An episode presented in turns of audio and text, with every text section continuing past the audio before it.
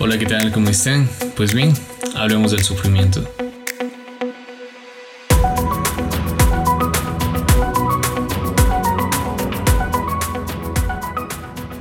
Pues bueno, eh, no sé en realidad por qué llegaste a este audio, quizás si estás pasando justo ahorita algún problema, alguna dificultad, pues solo déjame decirte que pese a todo Dios te ama.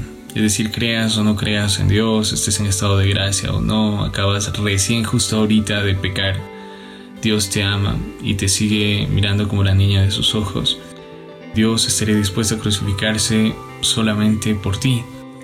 Nuevamente, y quiero también que sepas que si alguna vez ves a un Jesús que está crucificado, en, no sé, en alguna iglesia o en tu casa, pues no está ahí para juzgarte, sino para que sepas que te ama.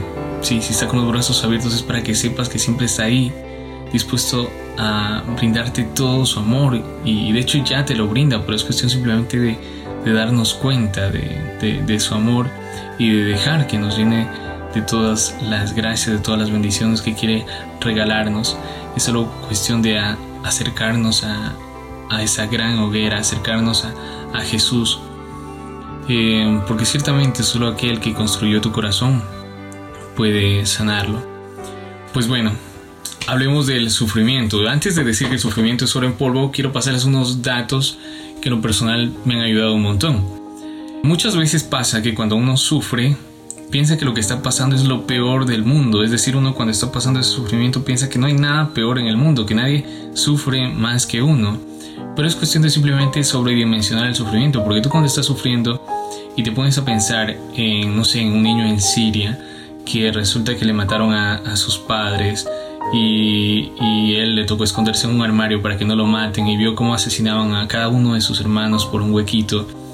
Y Luego le tocó sobrevivir, no sé, unas dos semanas comiendo un aceite que encontró en el armario y esta es una historia real. Luego sale a los medios y dice, bueno, pues yo perdono a todas las personas que hicieron esto, todos se quedaron locos. Y, este niño pues entendía y decía, sí, los perdono porque quiero que esta guerra se acabe. Sí, entonces si comparamos nuestro sufrimiento con ese sufrimiento, obviamente nuestro sufrimiento queda chiquitito. Entonces algo que te puede ayudar bastante a llevar el sufrimiento es sobredimensionar el sufrimiento. Entonces, ¿cómo hacer del sufrimiento oro en polvo? Lo primero que te quiero decir es que para aplicar esto estés en estado de gracia. No es que en estado de, de, pecado Dios no te va a ayudar. O sea, ese sufrimiento, pues Dios es infinita sabiduría, Dios lo usaría para ayudarte a hacer. Pero lo que te voy a decir eh, te pido que lo apliques en estado de gracia. Entonces, tú al sufrimiento que te llega, lo que debes hacer para hacerlo oro en polvo es simplemente coger y unirlo a la cruz de Jesús, ¿sí?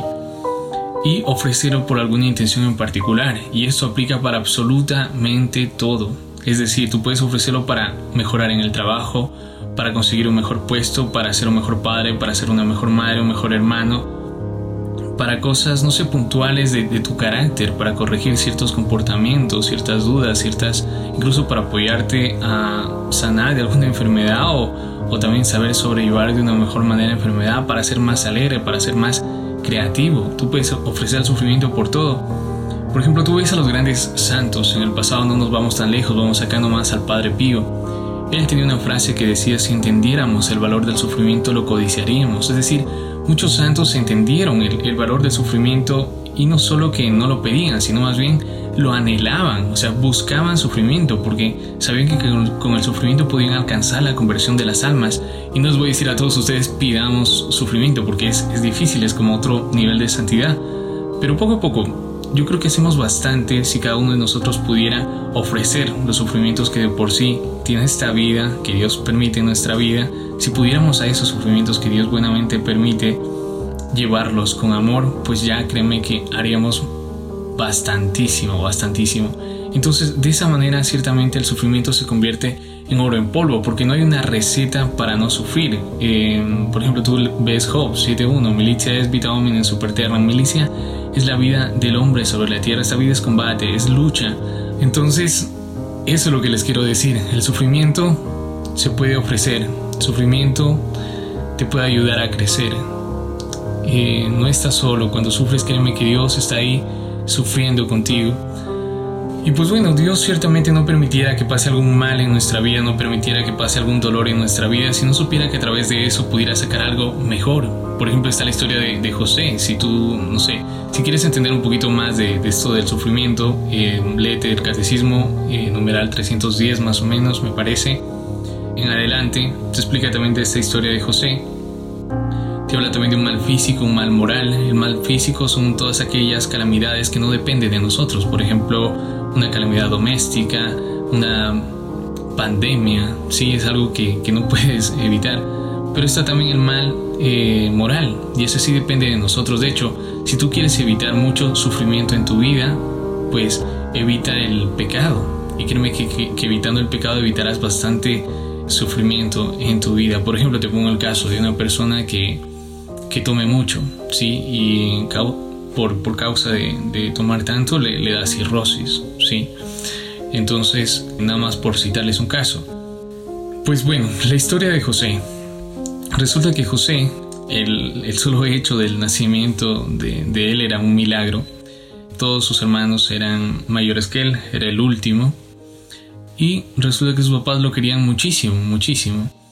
Pero eso poco a poco iba despertando una cierta envidia, digamos así, en sus hermanos, para no alargarles mucho la historia, resulta que cuando José crece, sus hermanos lo venden, le mienten a sus papás que por ahí les mataron las fieras. José es tratado como esclavo, sí, terrible, ¿no? O sea, tú que digas, chuta, este chico, hecho pedazos. Pero luego de, ser tratado como esclavo y todo, Dios en su infinita sabiduría sabía por qué prometió todo eso, porque a un futuro iba a venir una terrible sequía.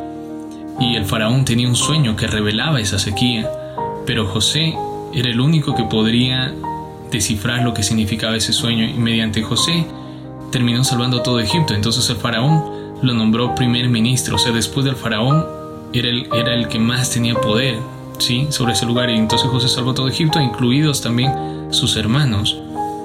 Entonces cuando sus hermanos llegaron a ver a José, José les dijo, bueno, ciertamente ustedes no me enviaron aquí, sino que Dios lo permitió para que también pueda dar vida a mucha gente. ¿sí? Entonces vemos cómo ciertamente Dios de un mal puede sacar un bien mayor. Y como les digo, se puede aprovechar también bastante bien el sufrimiento. Y créeme que esto lo he comprobado, o sea, a medida de que más, digamos, te cueste algo y, puedas ofrecerlo, créeme que tendrá muchísima mm, también más valor sobre la intención que estés ofreciendo. Por ejemplo, si quieres alcanzar la conversión de alguien y lo que tengo es muy muy fuerte, digamos una especie de cáncer, lo que sea, pues créeme que si ofreces eso, pues eso dará grandes frutos sobre esa persona, grandes frutos de conversión. Puedes, como te digo, traer grandes bendiciones a tu familia. Si estás pasando por algún mal y estás postrado, pues ya ofrece eso para que tu familia le vaya súper bien en el trabajo, para que se amen más, para que no se cambien ciertas cosas, para que tú puedas llevar eso con alegría. Pues bueno, eso nada más quería comentarles. Espero que de alguna manera les haya apoyado un poquito. Cuídense mucho y nos vemos en una próxima. Chau, chau.